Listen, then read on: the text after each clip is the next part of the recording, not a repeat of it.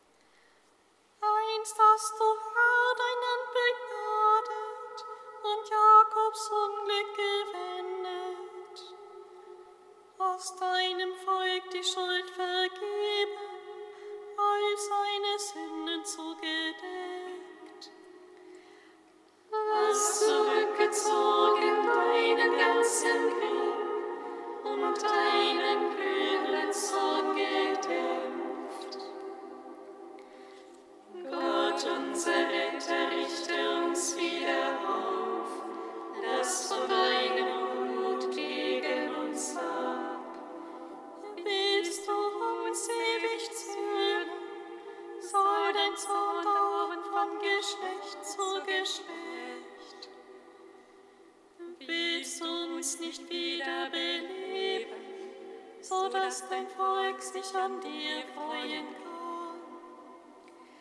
Erweise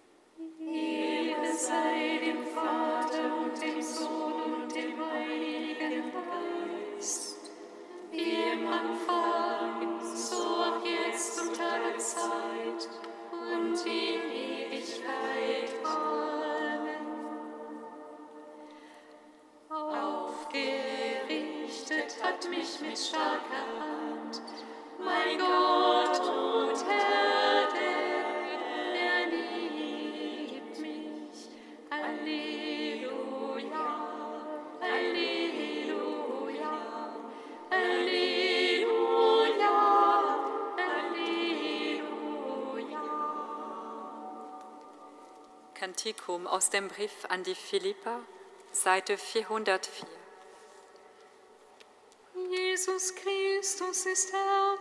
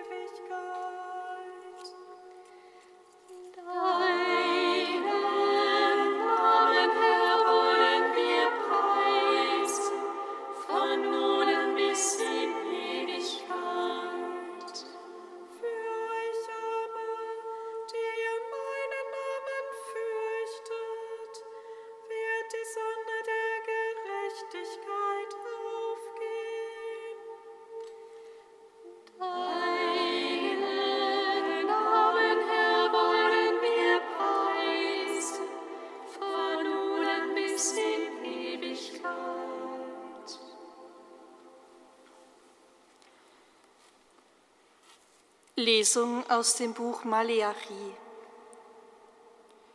Seht, der Tag kommt, er brennt wie ein Ofen. Da werden alle Überheblichen und alle Frevler zu Spreu. Und der Tag, der kommt, wird sie verbrennen, spricht der Herr der Heerscharen. Weder Wurzel noch Zweig wird ihnen dann bleiben. Für euch aber, die ihr meinen Namen fürchtet, wird die Sonne der Gerechtigkeit aufgehen und ihre Flügel bringen Heilung.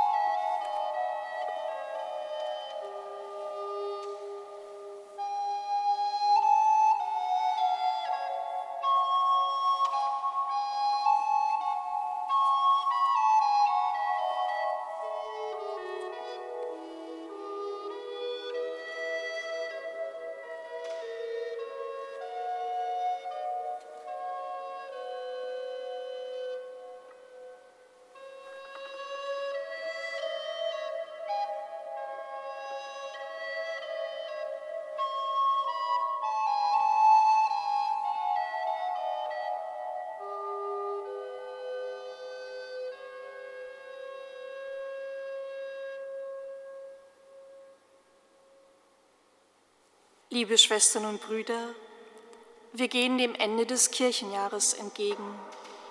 In den Lesungen der Liturgie kommt uns dann Jahr für Jahr die Frage nach einem Gericht, nach einer Scheidung von Gut und Böse in den verschiedensten Bildern entgegen. Und es braucht immer einen kleinen Ruck, um die Frage der letzten Gerechtigkeit, der eigenen Verantwortung und Rechenschaft und letztlich die Frage, wie dieser Gott ist, der am Tag des Herrn Recht schafft, an uns heranzulassen. Und genau dies kommt uns nun in den Worten der ersten Lesung des Propheten Micha vom morgigen Sonntag entgegen. Und ich mag heute Abend das Bild des Feuers näher betrachten, das uns einen Anstoß geben kann, selbst der Frage nachzugehen, Glaube ich an ein rechtschaffendes Gericht? Und wie sieht das aus?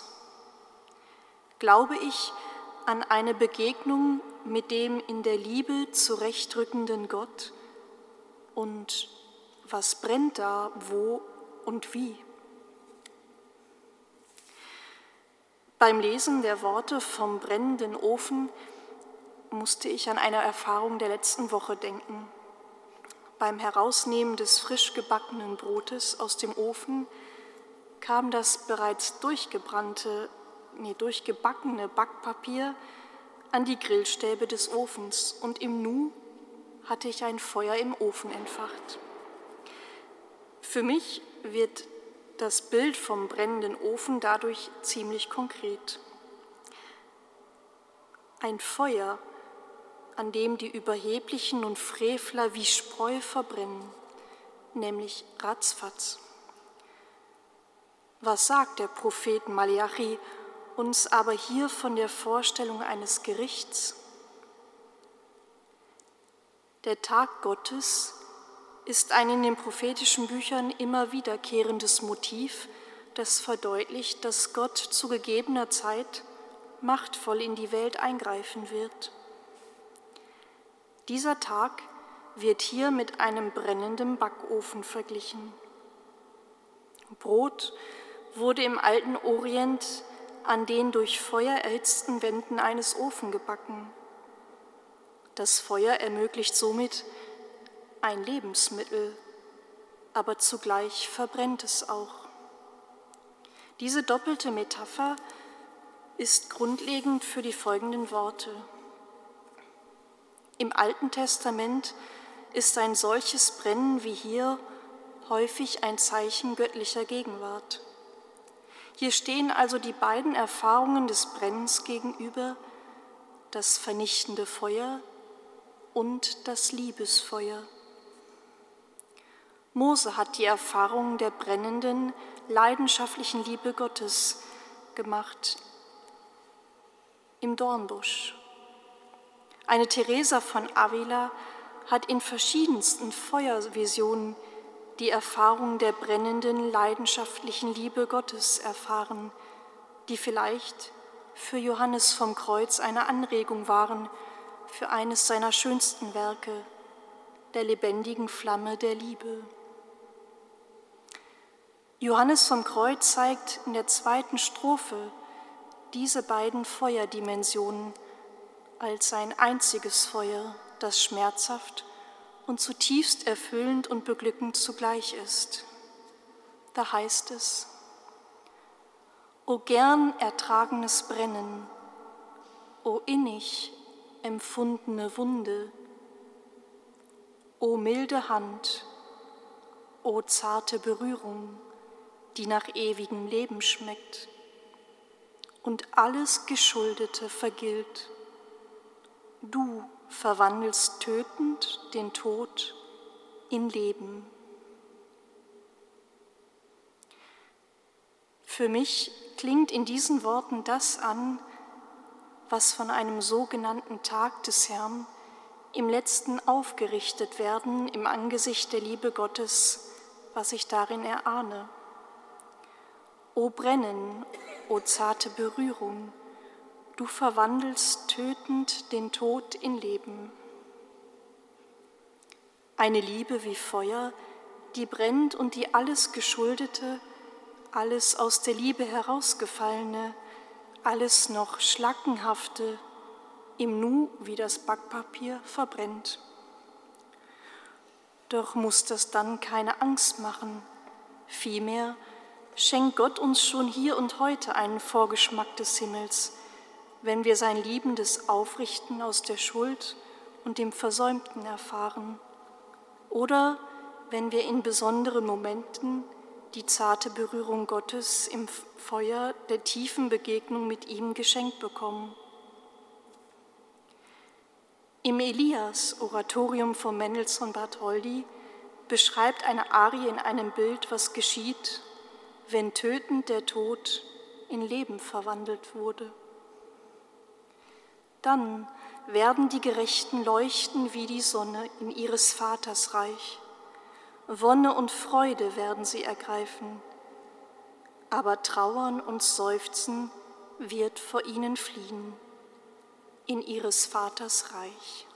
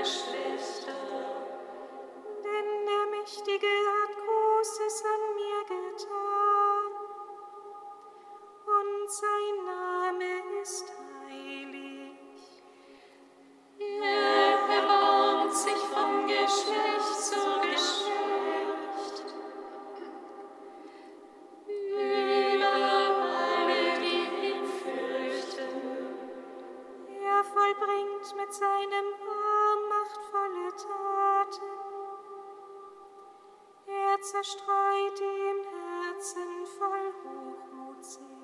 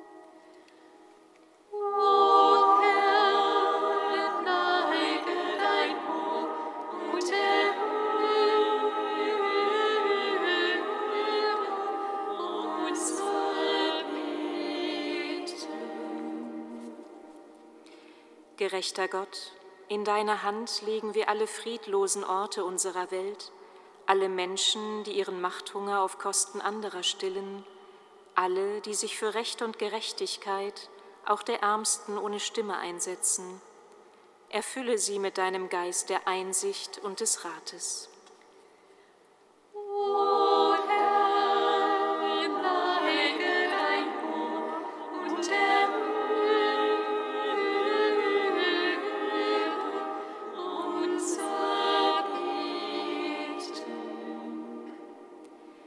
Barmherziger Gott, in deine Hand legen wir alle verfahrenen Situationen in jeder Art von Beziehung, alle Menschen, die Wege der Aussöhnung zu gehen suchen, alle, die Neuaufbrüche wagen.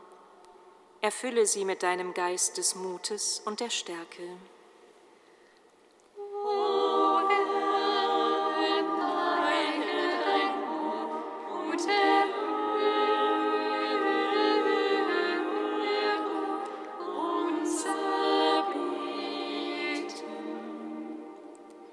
Treuer Gott, in deiner Hand legen wir alle Anliegen, alle Sorgen, allen Dank, die unserem Gebet anvertraut wurden. Alle Menschen, die in ihrem Glauben an dich Halt finden, alle, die in unsicheren Zeiten Wege mitgehen. Erfülle sie mit deinem Geist der Sanftmut.